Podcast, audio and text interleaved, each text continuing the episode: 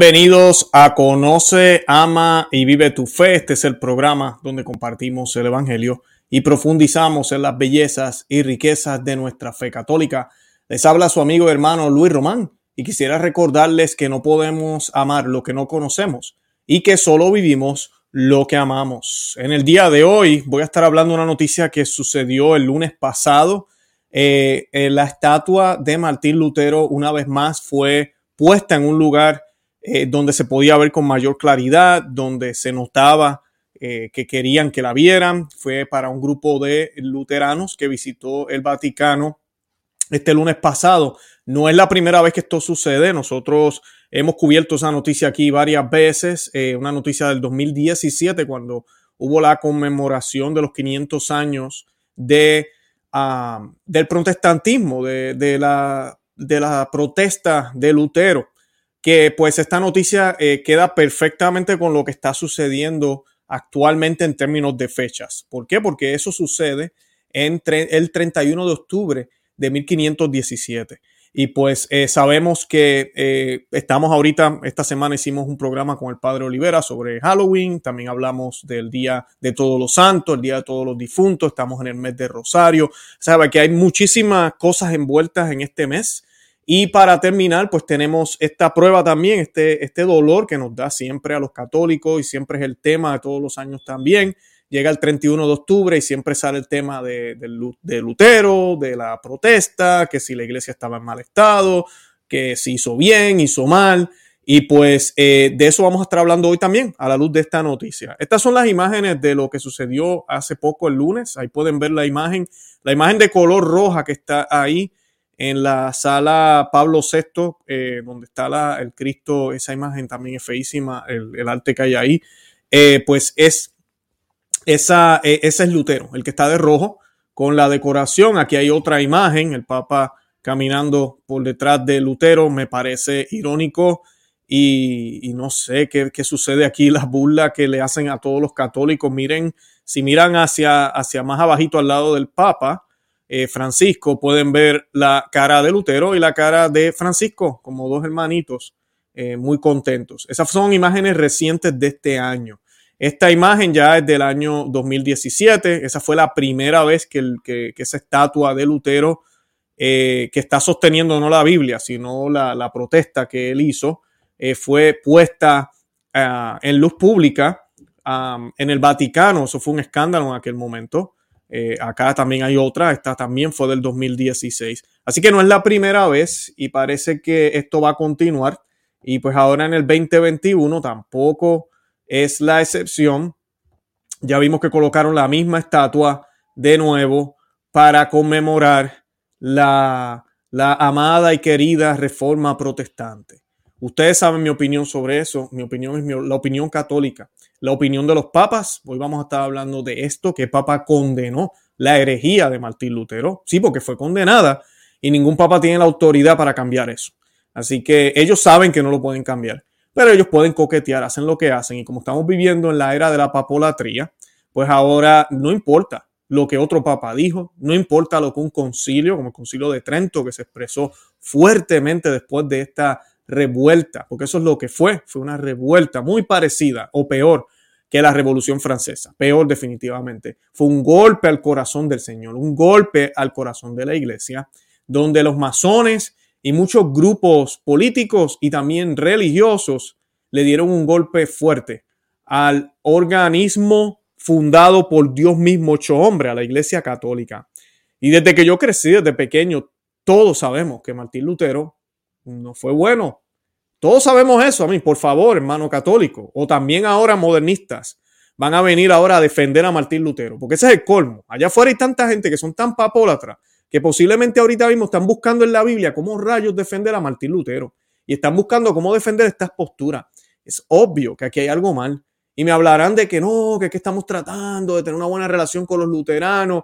Una cosa es tolerar otra cosa es ser amable y claro que sí, tenemos que tener ese sentido de que, hey, está bien, ustedes creen aquello, nosotros esto, eh, vamos a ver si llegamos a un acuerdo, pero tú y yo sabemos que la verdad, está en la Iglesia Católica. Y pues eso no es lo que está pasando aquí. Aquí lo que estamos viendo es una exaltación de la imagen de Lutero, una exaltación de la vida de Lutero. Y no lo han declarado santo porque la iglesia no lo permite. Pero Dios, el Señor nos libre, serían capaces de hacer eso. De verdad, como las cosas van ahorita mismo, serían capaces. Ya yo les hablé a ustedes hace unos programas pasados de la intención que tienen con esto del nuevo orden mundial y una sola religión. Y entre los cristianos es un grave problema. Inclusive, a mí me da pena decirlo, pero hablando a veces con personas en la calle, en mi lugar de trabajo, sobre todo esto que está sucediendo con, con la enfermedad y con la obligación de hacer ciertas cosas, de colocarse cierta cosa en el cuerpo, todo lo que se está hablando y todo lo que se está mandando, cómo el mundo ha ido cambiando muy rápido. A mí me sorprende ver eh, protestantes que están más despiertos eh, que los católicos. O sea, te saben decir y te dicen, oh no, sí, esto hay que hacer esto, hay que hacer lo otro, hay que, hay que guardar comida, hay que hacer estas cosas. Están bien despiertos. Una pena que en términos de fe están tan mal, tan errados. En cambio, entre católicos que tenemos la fe, muchos piensan que todo es bonito, que todo es color de rosa, que llegó la cura y que tenemos que colocárnoslas todos los años. Y eso es más importante que ir a la misa. Y, y no, y, y, los sacramentos hay que negárselo a la gente si no tienen, si no tienen el, el, piquete. Hay que hacerlo. Eh, así están los católicos. O sea, es una, es una cosa increíble. Son los miembros de la iglesia fundada por Cristo, la verdadera iglesia. Y no es accidente, lo hablamos aquí uh, hace, hace mucho tiempo, eh, recuerdo eh, haber entrevistado varios de, mis invitados eh, y uno de ellos respondió con una respuesta cuando yo le pregunté que si era el mejor momento para, que si este era, que por qué este era el mejor momento para ser católico. Y, y él me dijo, mira, mira la crisis, mira la crisis.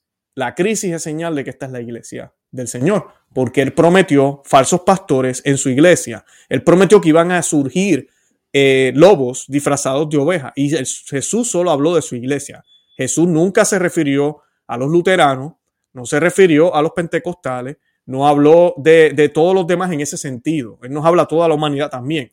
Pero en ese sentido, cuando estaba hablando estas, estas frases y advirtiéndonos, él no se refería a eso. San Pablo, yo les leí el texto la semana pasada, eh, habló de esto también, de cómo iban a haber eh, falsos pastores entre los prevísteros, ¿verdad? entre los sacerdotes, entre los religiosos, entre los que están a cargo de la comunidad.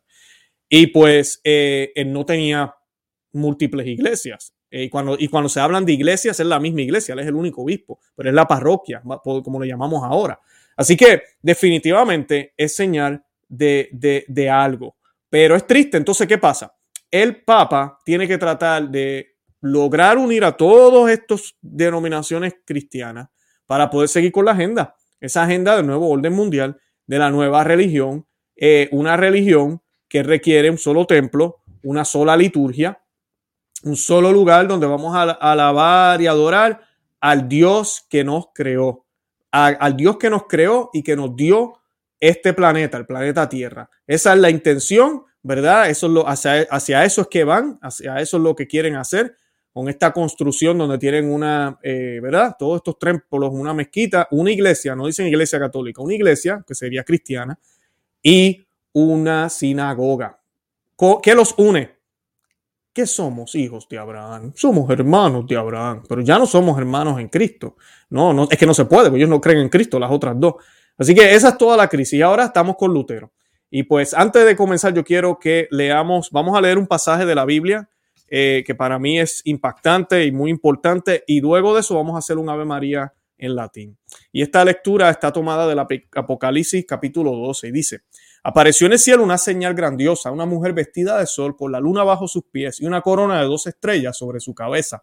Está embarazada y grita de dolor porque le ha llegado la hora de, dar a luz. Apareció también otra señal, un enorme dragón rojo con siete cabezas y diez cuernos, y en las cabezas siete coronas. Con su cola barre la tercera parte de las estrellas del cielo, precipitándolas sobre la tierra.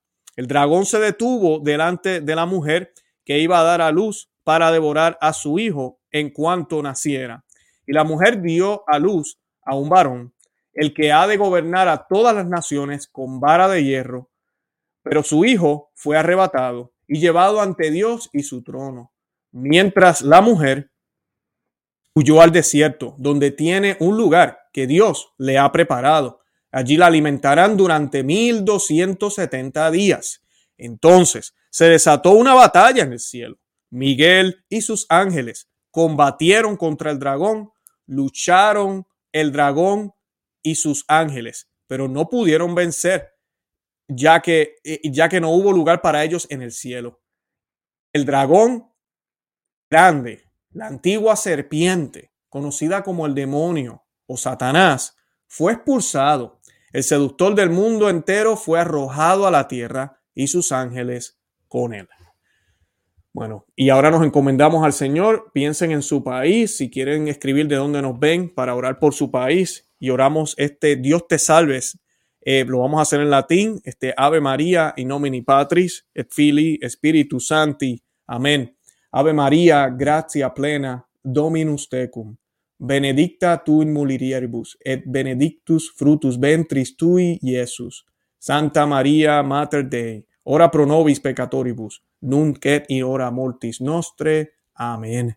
In nomine Patris et Filii Spiritus Santi. Amén. María Corredentora, ruega por nosotros. Bendito sea Dios. Bueno, y pues la noticia eh, es muy relacionada con la lectura que acabo de leer. Ahorita van a ver por qué. Vamos a hablar de Lutero, vamos a estar hablando de Ignacio de Loyola en un segundo también. Y vamos a estar hablando de unas visiones de una beata que sí, vio a Lutero en el infierno. No en el cielo, en el infierno. Ya, lo dijo otra vez, en el infierno, bien importante. Eh, y pues leemos la noticia. Eh, el Papa Francisco se reunió con un grupo de unos 500 luteranos de Alemania el lunes por la mañana como parte de una peregrinación ecuménica llamada Mejor Juntos. Sí, porque ese es el lema ahora, mejor juntos. No mejor con Cristo, no mejor en la iglesia católica, no mejor en la, en la Eucaristía, mejor juntos. Después que estemos juntos, eh, no hace falta nada más. Continúo. La estatua de Lutero, erigida con motivos del 500 aniversario de la Reforma Protestante, y dije Reforma, pero es Revolución Protestante, apareció una vez más en el escenario de la sala Pablo VI del Vaticano. Esto es, esto es una aberración, de verdad. Y me siento súper ofendido. Se lo digo aquí públicamente y se lo digo al Papa Francisco, me siento muy ofendido como católico. Los 500 peregrinos formados por jóvenes católicos y luteranos del centro de Alemania saludaron al Papa con una canción. Eh, y yo voy a pausar aquí, porque estos alemanes cantando. Amiga y amigo que me escucha, ustedes saben lo que está pasando en Alemania. Alemania es un desastre ahora mismo. No solo políticamente, también económicamente, sino en términos religiosos.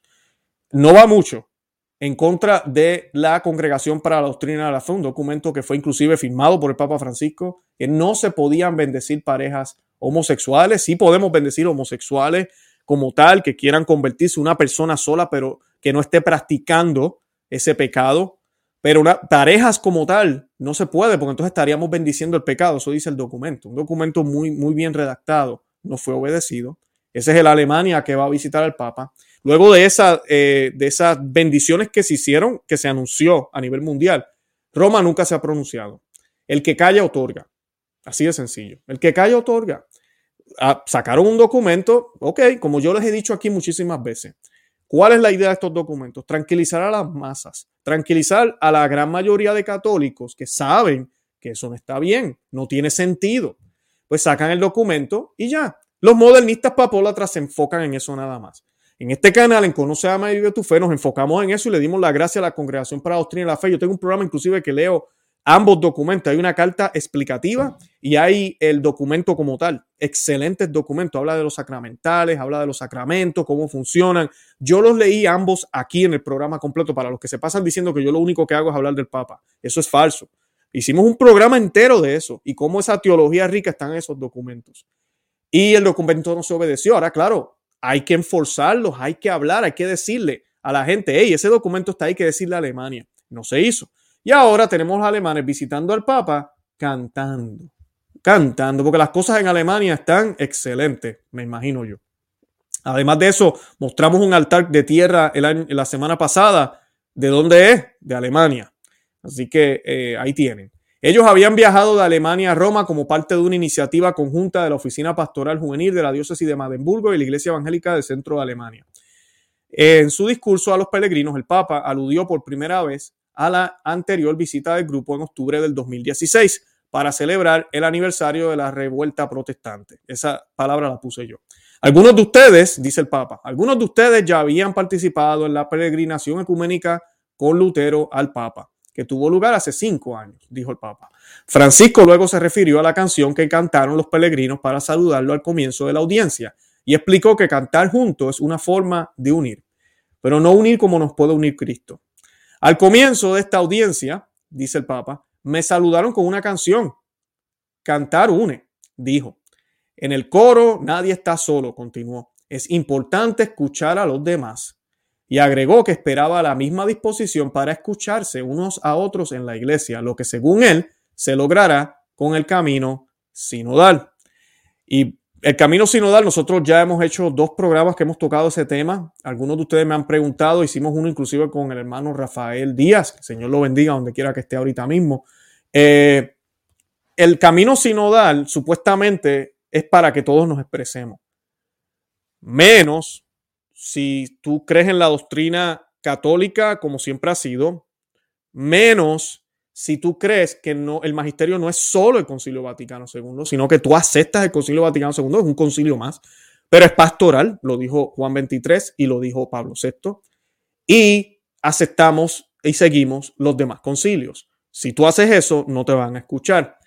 Si deseas recibir la comunión en la boca, como nos dice eh, Redención y Sacramentus, eh, que es un documento escrito por el Papa Juan Pablo II. Aquí ni siquiera estoy hablando de los papas anteriores, estoy hablando, de, imagínate, los papas postconciliares, eh, donde él dice que la manera que siempre se debe hacer es en la boca. Menciona también lo de la mano, por eso no, no soy muy, eh, muy fanático de ese, de ese documento, porque sí dice que si se permite, pues que se puede hacer en la mano, pero siempre dice que el derecho del comulgante es comulgar en la boca. Así que esto es en violación de la ley universal. Los obispos piensan que están por encima de la iglesia, los obispos a nivel mundial. Eh, menos, ¿verdad? No serás incluido en el sínodo eh, si eh, tú crees que es más importante el alma que el cuerpo. Que nos debemos preocupar, como nos dijo nuestro Señor Jesucristo, Salvador, Redentor, único mediador entre Dios y los hombres, quien dijo que nos preocupáramos primero por quién mata el alma, ¿verdad?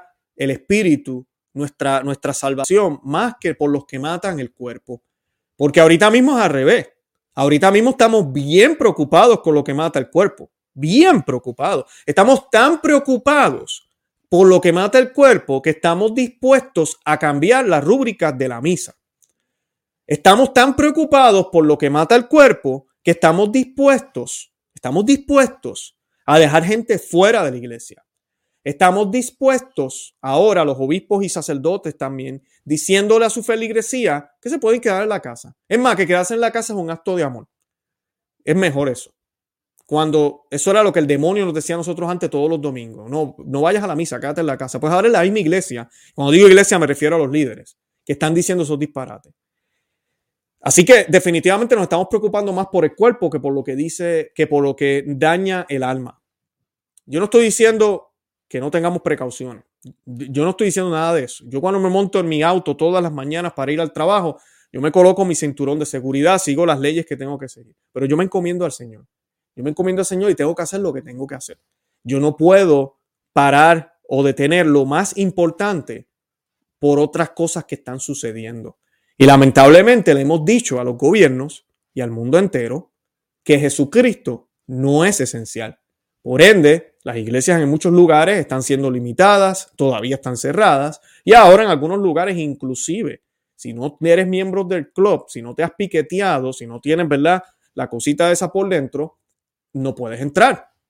Imagínense. O sea que estamos hablando de caridad o de falta de caridad.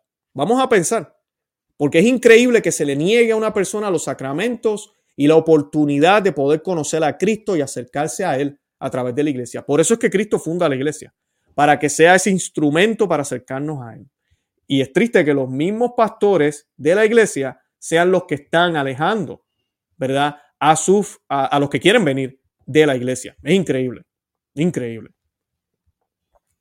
Invito, dice el Papa, invito a los peregrinos a escuchar la melodía de Dios ya y abrir el corazón y los oídos Vuelvan siempre sus oídos a la melodía de Dios en sus vidas, dijo el Papa. De esta manera, de muchas voces se escuchará una sola canción. Así es también como logramos el ecumenismo en Alemania y en muchas otras partes del mundo. Él habla como si todo estuviera bien. De nuevo en el 2016, esto ya es la noticia, de nuevo en el 2016 el, el espectáculo llegó a una sorpresa para muchos católicos, porque Lutero, y esto, esto debemos entenderlo, Lutero, Lutero fue expulsado y excomulgado. Y tuvo oportunidad para poder ir y expresar su punto y no lo hizo. Su tesis, todo lo que él, enseñó fue rechazado por la Iglesia Católica, por el Papa León X en el 1520. Tres años después, solo tres años después, la Iglesia condenó todo lo que hizo Lutero. Y por ende, a los que se fueron también de la Iglesia que cometieron un tremendo pecado mortal. No tenían excusas, cometieron un pecado mortal. La división que causó en el cristianismo sigue siendo uno de los más dañinos en dos mil años de historia de la iglesia. Eso lo sabe cualquier teólogo serio, cualquier historiador serio. Inclusive no hay que ser católico para darse cuenta que esto fue un golpe, un golpe bien fuerte a la iglesia católica, definitivamente. Algunos católicos también han criticado al Papa Francisco por su enfoque del ecumenismo, a menudo citando la encíclica Mortalium Animos. Yo le recomiendo que la lean. Yo toqué esa encíclica del Papa Pío XI. Eh, yo la toqué hace tiempito. Eh, creo que fue para la visita, cuando el Papa hizo la visita al sultán y empezaron a hablar como si San Francisco hubiese sido así. Eh, cuando San Francisco visitó al sultán, no fue a darle un beso y ya, como los pintan ahora. San Francisco estuvo dispuesto a morirse, San Francisco de Asís, a morirse para convertir al sultán. E inclusive estaba dispuesto a caminar en fuego, eh, fue y le habló en la cara que se iban a ir para el infierno a todos ellos. Y el sultán admiró la valentía que tenía San Francisco de Asís al hablarle. Y por eso le perdonó la vida. Que todos los historiadores saben, y está muy documentado, que San Francisco de Asís salió frustrado, se fue frustrado de ahí. Que cabe mencionar que cuando San Francisco llega a la frontera entre donde estaban los cristianos y, y los musulmanes, él estaba con los cruzados. Sí, sí, San Francisco de Asís no era este hippie que nos ponen ahora eh, por ahí cantando en los bosques y los pajaritos vienen y se le posan, la, la, la, la. Ese no era San Francisco de Asís. San Francisco de Asís era un hombre de Dios. Tenía esos dones también, claro que sí, porque era tanta la santidad que, que, atraía a la naturaleza también de la manera correcta hacia Cristo. Por eso él le llamaba hermana, hermana sol, hermana muerte, inclusive hermana, todo, pero en Cristo. ¿Verdad? En Cristo, bien importante. Nada de nueva era y nada de la estupidez que nos estamos hablando ahora con lo de la Pachamama. Entonces, les recomiendo que lean esa encíclica Mortalium Animos del Papa Pío XI.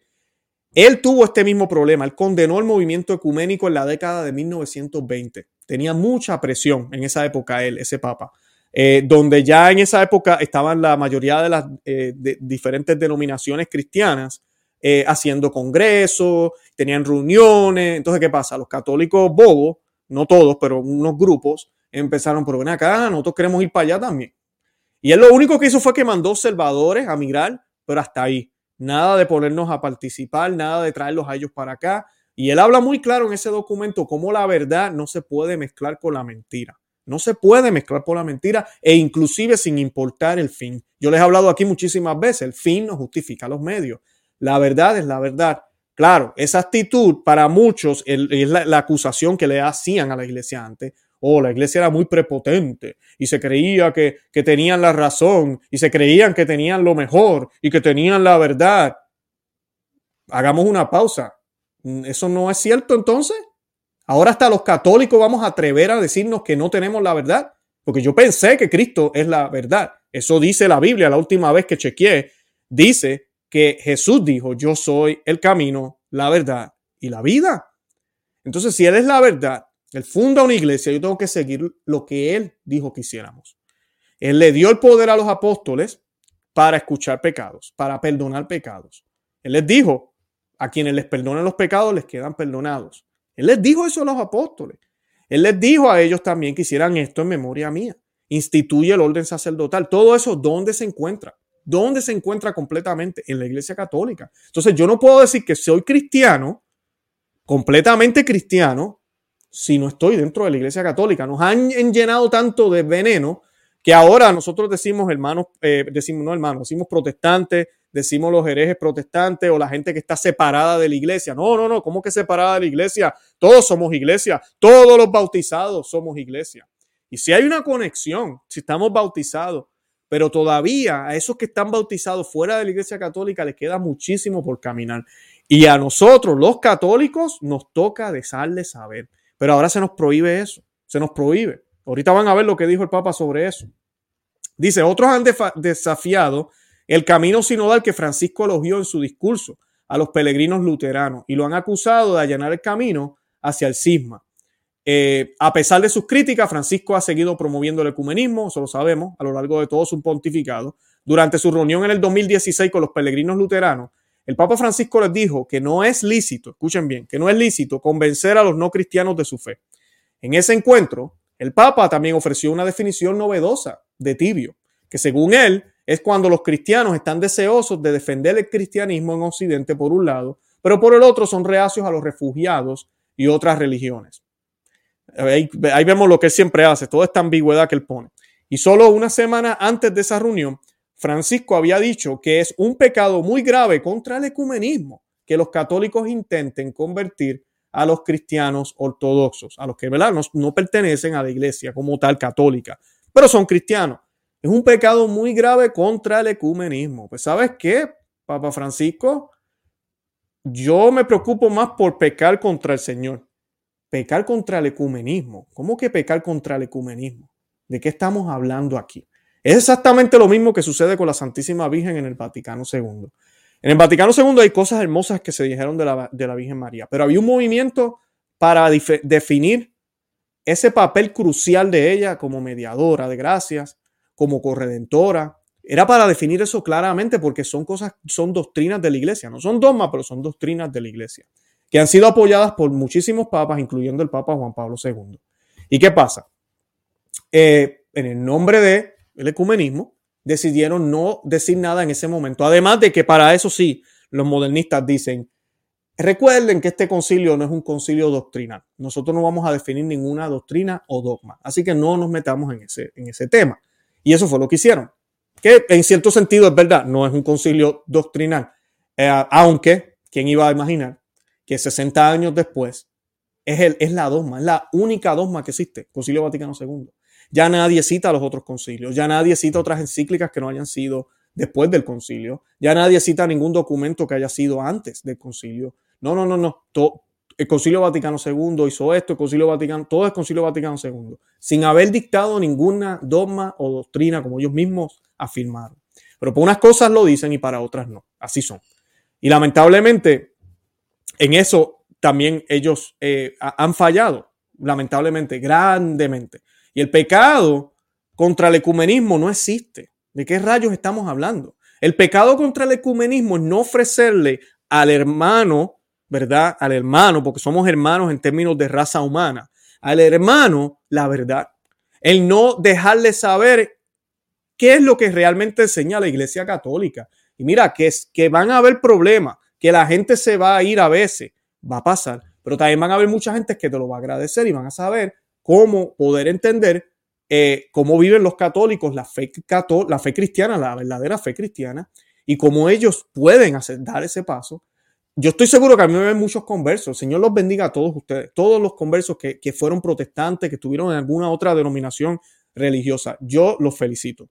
Yo inclusive he aprendido muchísimo de ustedes. Yo he tenido a Fernando Casanova como invitado aquí en el programa. Hemos tenido, yo tengo el privilegio de haber leído casi, no todos, pero bastante los libros de Scott Hahn, los que saben de aquí en Estados Unidos. También los libros de él están en español. Eh, son conversos que cuando descubren y se dan cuenta que la verdad está en la Iglesia Católica, no pueden soltarla. Y yo creo que este tipo de movimiento a medias es una ofensa para ellos también. Eso sí peca contra el ecumenismo, pero no es porque es un pecado en contra del ecumenismo, es porque es un pecado contra la verdad.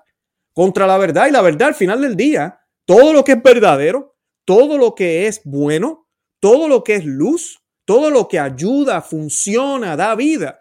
Al final del día, cuando empezamos a seguir esa, esa ecuación, terminamos en Dios. Todo lo que es bueno apunta a Dios. Todo lo que es bueno apunta a Dios. O sea que si yo dejo de decir algo por miedo al que dirán, si yo omito, cambio, utilizo una palabra más bonita, entonces le estoy fallando a la verdad, le estoy fallando a Dios. Y no peco contra el ecumenismo, peco contra Dios. Qué pena que ahora nos disfrazan la falta de caridad como pecado de ecumenismo y entonces sigamos haciendo la falta de caridad. Porque Santo Tomás de Aquino define muy claro cuál es la verdadera caridad. Todos estamos llamados a alimentar al pobre, estamos llamados a apoyar financieramente a quienes podamos apoyar, a dar un consejo, a acompañar. Todo eso es importante, hay que hacerlo. Pero también estamos llamados a hacer la caridad más grande que podemos hacer. Y esa es llevar la buena nueva. Llevar la buena nueva a nuestros hermanos en la familia, a nuestra esposa, a nuestros hijos, a esa, a esa iglesia doméstica que es donde tiene que empezar todo. Luego de ahí, a, a los familiares que no viven en nuestro mismo hogar, luego a las amistades, luego, ¿verdad? Los otros eh, miembros de, donde pertenezcamos, al trabajo, donde estemos. Esa es la mejor caridad que podemos hacer. Si no hacemos eso, le estamos faltando a quién? A la verdad. ¿Y quién es la verdad? Cristo es la verdad. Cristo es la verdad. Ahora, yo les quiero hablar de este, de este señor aquí. Esto es una imagen que a mí me fascina. Es una estatua eh, que está en una iglesia en Europa y esta estatua, para los que no saben, es eh, San Ignacio de Loyola y está encima de Lutero. Y yo está al comenzar el programa, mucha gente ve esta imagen y dice, ve, ese es el problema. Eh, así eran los católicos antes. Por eso es que la iglesia ahora ha tenido que intervenir, porque miren eso, ¿cómo rayos vamos a reconciliarnos con los luteros, con los luteranos? Bueno, en aquella época la iglesia no tenía que reconciliarse con quienes se empezaron a pelear con ella. La iglesia no se tiene que reconciliar con quienes le dieron la espalda o, o con quienes la atacaron inclusive. Porque las palabras de Lutero, si usted toma un momento y lee las cosas que escribió Lutero, el lenguaje de Lutero contra el Papa, contra la Iglesia, y así haya tenido algunos puntos válidos porque si había alguna corrupción aquí, que si eh, vendían acá, todo ese tipo de cosas que está muy mal, pero el ofender la silla, esa es la parte que yo siempre le digo a la gente que hay que diferenciar. Aquí en el programa nosotros, a mí a veces me dicen, ah, tú estás peor que Lutero.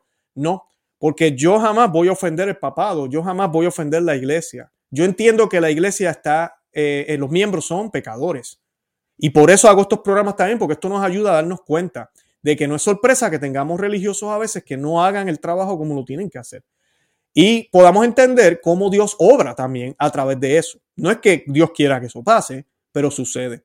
Y pues esta crisis que sucede sucedió en aquella época con Lutero, fue algo muy horrible. Y ellos son contemporáneos. Esta estatua es muy, muy real con la historia, porque San Ignacio de Loyola y Lutero son contemporáneos, son de la misma época.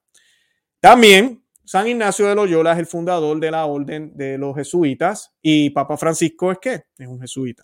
Los jesuitas no siempre fueron como son ahora, inclusive yo conozco jesuitas muy buenos, muy tradicionales, muy bien. Ellos eran ese hueso fuerte y todavía lo son. Eh, hay que orar mucho por ellos porque el demonio se ha, se ha infiltrado en esa orden. Ellos siempre trabajando de cerca con el Papa. E inclusive el Concilio de Trento, dos de los ayudantes o los ayudantes del Papa en aquel momento, en el concilio eran dos jesuitas. Así que bien importante eso. ¿Qué pasa? Yo quise compartir esta imagen porque yo leí al principio del programa y sé que muchos han entrado tarde. Leímos Apocalipsis 12 cuando San Juan tiene la visión y ve a la Santísima Virgen en el cielo y comienza una gran batalla.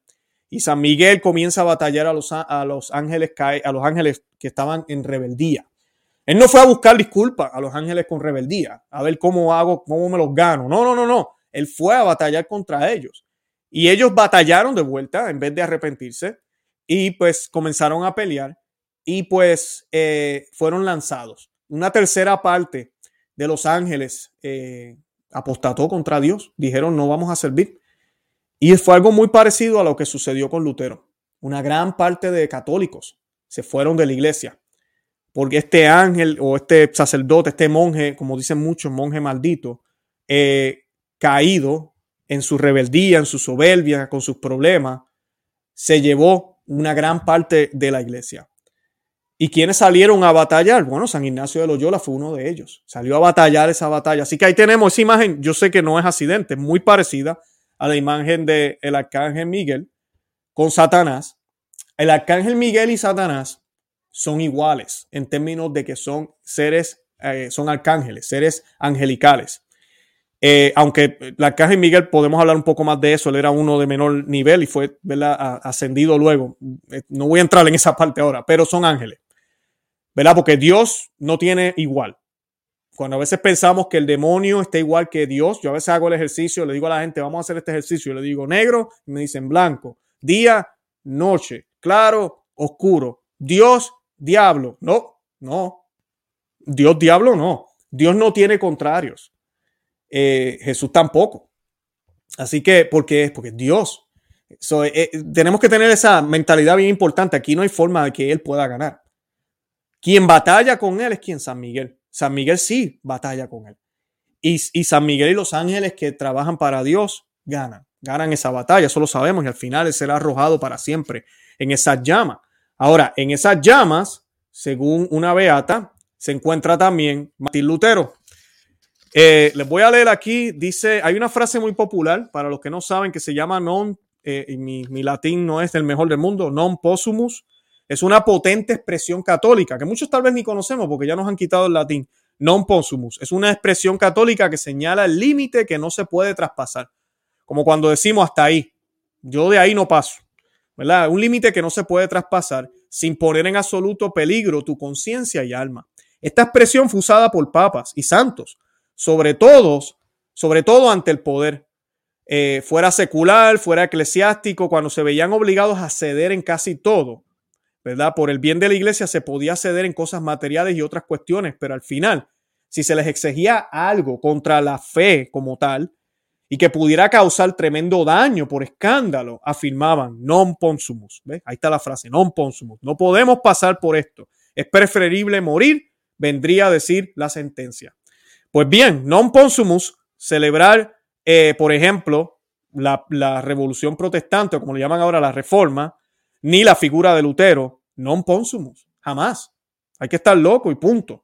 La figura de Martín Lutero ha sido con los siglos eh, edulcorada o cambiada, limada, estilizada, incluso ha pasado por un sinfín de estiramientos teológicos para ocultar todas sus burradas. Ahora no los quieren hacer pasar por un gran buscador de la verdad eh, evangélica. Nos quieren decir, que ahí está la imagen, la imagen roja que está ahí, que él era un hombre que buscaba la verdad evangélica como un alma inquieta y pura. Eso nos quieren decir ahora desde Roma. Casi un santo que por cuestiones técnicas la Iglesia Católica pues no ha podido canonizar. La figura de reformador, yo diría revolucionario, de revolucionario, ha sido con los siglos eh, como dije ya, limada, estilizada, incluso ha pasado por un sinfín de, de, de, de como yo digo, de estiramientos y magia casi teológica para poder bregar con él. Pero Lutero fue Lutero, o mejor dicho, fue mucho, fue mucho Lutero a cual peor. Ciertamente no fue el único protestante eh, revolucionario y teológicamente como lo fue Calvino, que infinitamente más destructor y disolvente. Pero ello no puede legitimar a un personaje con el que ahora se nos quiere hacer pasar como un santo. En 1883, la beata Sor María Serafina Micheli, y esto estamos hablando de 1849, ya vivió del 49, 1849 a 1911, fundadora del Instituto de las Hermanas de los Ángeles, pasaba por la localidad de Eisleben, en Sajonia, Alemania, lugar de nacimiento de Lutero. Justo esa jornada se celebraba el cuarto centenario del nacimiento del hereje en cuestión, 10 de noviembre de 1483. Esa es la fecha de nacimiento. Sol María Serafina iba a lo suyo y no atendió el gran festejo en la población. Lo único que deseaba era encontrar una iglesia donde orar y visitar al Santísimo Sacramento. Las iglesias de la población estaban cerradas, pues ya era de noche. En la oscuridad encontró una iglesia cerrada, pero su deseo de oración era tan grande que se arrodilló ante la puerta, sin caer en cuenta que era una iglesia luterana. Y sin darse cuenta, se puso a rezar. ¿Se imaginan? Se puso a rezar delante de una iglesia luterana, sin darse cuenta. Y ahora van a ver qué sucede. Déjenme um, buscarle aquí esta foto. Su ángel de la guarda Ahí pueden ver, hay un ángel cerca de ella. Su ángel de la guarda le dijo, quiero hacerte ver el lugar donde Martín Lutero fue condenado a sufrir la vergüenza y el castigo de su orgullo. Y ese fue el pecado, de su orgullo. El mismo pecado de Lucifer. Por eso estoy haciendo la, la, conexión con la lectura que leímos al principio del programa. Los que están conectándose ahora, luego cuando salga repetido, les pido que vayan y lo escuchen. Eh, estoy hablando de esa conexión entre Lutero y Satanás y el arcángel Miguel. Y mencioné a San Ignacio de Loyola, que para casualidad fue el fundador de los jesuitas. Y tenemos un papa que apoya a Lutero y es jesuita. Su ángel de la guarda le dijo, quiero hacerte ver el lugar donde Martín Lutero fue condenado a sufrir la vergüenza y el castigo de su orgullo. La beata tenía un trato especial con su ángel de la guarda y este se le apareció en ese momento y sin más le dijo, levántate, porque se trata de una iglesia protestante. Y añadió, quiero hacerte ver el lugar donde Martín Lutero fue condenado. Tras estas palabras, la religiosa vio un horrible abismo de fuego, donde son cruelmente atormentadas innumerables almas en el fondo del abismo, vio la figura de Martín Lutero. Se distinguía de los demás porque estaba rodeado por demonios que le obligaron a arrodillarse. Uf, bien importante, que le obligaron a arrodillarse. Los demonios portaban grandes martillos y a pesar de la resistencia vana de Lutero, iban a clavarle un enorme clavo en la cabeza. Lo pueden ver en la foto. Sol Serafina entendió claramente que la celebración del nacimiento de Lutero era una aberración y que no se le podían tributar honras, conmemoraciones y adulaciones. Desde entonces, la Beata, cada vez que tenía ocasión, exhortaba a sus hijas espirituales vivir en humildad y caridad. Estaba convencida de que Martín Lutero había sido condenado al infierno, sobre todo por el pecado mortal del el orgullo. El orgullo hizo que Lutero cayera en pecado mortal y dio lugar a la rebelión abierta contra la Iglesia Católica. Con él arrastró a infinidad de almas. Así que es, esa es la similitud que vemos con Lutero y el arcángel San Miguel. Lamentablemente ahora nos quieren promover desde Roma a Lutero. Una vez más, este año, estas son imágenes nuevas. 2017 se celebraron los 500 años de la Revolución Protestante. Esta gente en Roma vienen y traen esa imagen roja que está ahí. Eh, y ahora pues otra vez de nuevo ahí tienen al Papa Francisco y abajo pueden ver las dos caras juntas. Ahora, algo que fue escandaloso también en ese tiempo, y miren lo que decía la Beata. La Beata hablaba de que no se puede celebrar, obviamente, ni, ni, ni, ni conmemorar ni hablar bien de este hombre. Jamás. ¿Cómo vamos a hablar bien del hombre que empezó todo este debacle? Ahorita mismo hay más de 68 mil, yo creo que hay más, pero el último número que leí, más de 68 mil denominaciones cristianas. Imagínense, es que escándalo. ¿Y quién empezó eso? No fue la Iglesia Católica. El que quiera echarle la culpa a la Iglesia Católica está insultando a mi madre. Los miembros de la Iglesia Católica nunca han sido perfectos, nunca lo serán. Pero la Iglesia es santa, es una santa, católica y apostólica. Esa es nuestra iglesia, es una santa, católica y apostólica. Y ahorita mismo, con todo esto que se nos quiere promover, tenemos un problema, porque de antes de la reforma protestante, esto es desde antes. La iglesia no, no, no sabía esto, siempre se supo, porque Cristo es el único salvador. Y si el cuerpo de Cristo es la iglesia, y una sola iglesia existía hasta que Lutero se les ocurra hacer esto, pues entonces solo hay salvación en ese cuerpo, no en el híbrido que sale, no en el, en el monstruo que sale de ella, ¿verdad? Porque ese monstruo no es la, lo que Dios quería, es el hombre que sale, es un monstruo que sale y empieza a crear su propia teología, se roba la liturgia, la cambia a su manera e impacta al mundo de una forma horrible, que luego salen otros que se motivan a hacer lo mismo y luego de entre ellos mismos se sigue eh, convirtiéndose en un monstruo peor, de muchas patas, manos, ojos, horrible, horrible, porque este no es el designio de Dios. No es el designio de Dios y tú no ves unidad entre ellos. No la hay, ni jamás la podrá haber. En la Iglesia Católica, a pesar de todos estos problemas, y mira que estamos divididos entre católicos, pero es por el pecado humano que, que siempre ha estado, pero por la humanidad que se ha entrado ahora en los líderes también, por esta apostasía que estamos viviendo, que es parte de la profecía. Pero la iglesia sigue estando unida en una sola doctrina. Y estos títeres, estos pillos que nos quieren hablar, estos ladrones que nos quieren hablar de que Lutero es bueno, están equivocados. Lutero está mal, por eso tenemos que orar por él. Yo siempre le he dicho, oren por el Papa Francisco, oremos por él. Tenemos que orar por él. Es nuestra obligación como católicos, porque nosotros tenemos que defender el papado. El papado es una silla fundada, puesta por el Señor. Tenemos que, siempre defenderlo. Ahora, algo que pasó bien feo también en esa época Bueno, y antes de que vaya ahí, quiero mencionarles algo aquí. Antes de la reforma protestante, hubo una declaración en el concilio, eh, que también se, ratificó en el concilio de, Trento, que es la proclamación de que fuera de la iglesia no hay salvación. Extra ecclesiam nulla salus, bula unam santam. Ese fue el concilio de Florencia. Y luego el concilio de Trento lo ratifica. Bien importante. Se nos ha olvidado eso, porque ahora todo, cualquiera se salva, sin tener a Cristo, sin creer, sin seguir, cualquiera se salva. Todos vamos para el cielo ahora.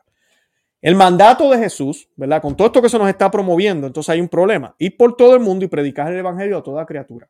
Y el que crea, sea bautizado, será salvo, pero el que no crea será condenado. Pero el que no crea será condenado. Así de sencillo. Jesús nos, mintió entonces. Tienen, tienen, tenemos, necesitamos una corrección aquí, me imagino yo. Tenemos que corregir a Cristo ahora. Y el credo que se lo acabo de mencionar. La iglesia es una santa, es una santa, católica y apostólica. Tendrán que cambiar el credo ahora también. Para decir que la iglesia es los hijos de la madre tierra, que vivimos en armonía en este planeta que nos ama. no sé, algo así. Ahora, algo que hicieron también esta gente en ese año, y quiero volverlo a traer aquí a colación, es este sello. Es un sello de valor de un euro y fue expedido por la oficina de la Santa Sede. Muestra en primer plano a Jesús crucificado y al fondo una vista dorada atemporal de la ciudad de Wittenberg, según la descripción facilitada por el mismo Vaticano. Dicha descripción continúa con una disposición penitencial, arrodillándose respectivamente a la izquierda y derecha de la cruz Martín Lutero, eh, tiene la Biblia, fuente y destino de su doctrina, mientras que Felipe Melantón, teólogo y amigo de Lutero, y uno de sus principales protagonistas de la Reforma o Revolución, sostiene en la mano la Confesión de Augsburgo, la primera presentación pública oficial de los principios del protestantismo escritos por él. Esto salió en el 2017, para los que no sabían. 2017, 500 años, este, este sello lo hicieron los católicos, no los luteranos, el Vaticano vendió este sello. Estamos en problema. Esto es un problema. Es un grave problema. Hoy estamos a, 28 de octubre, ya mismito va a ser 31 de octubre este fin de semana. Deberíamos estar preparándonos obviamente para la fiesta de todos los santos, no para Halloween y mucho menos para pensar en este hereje, en este hereje.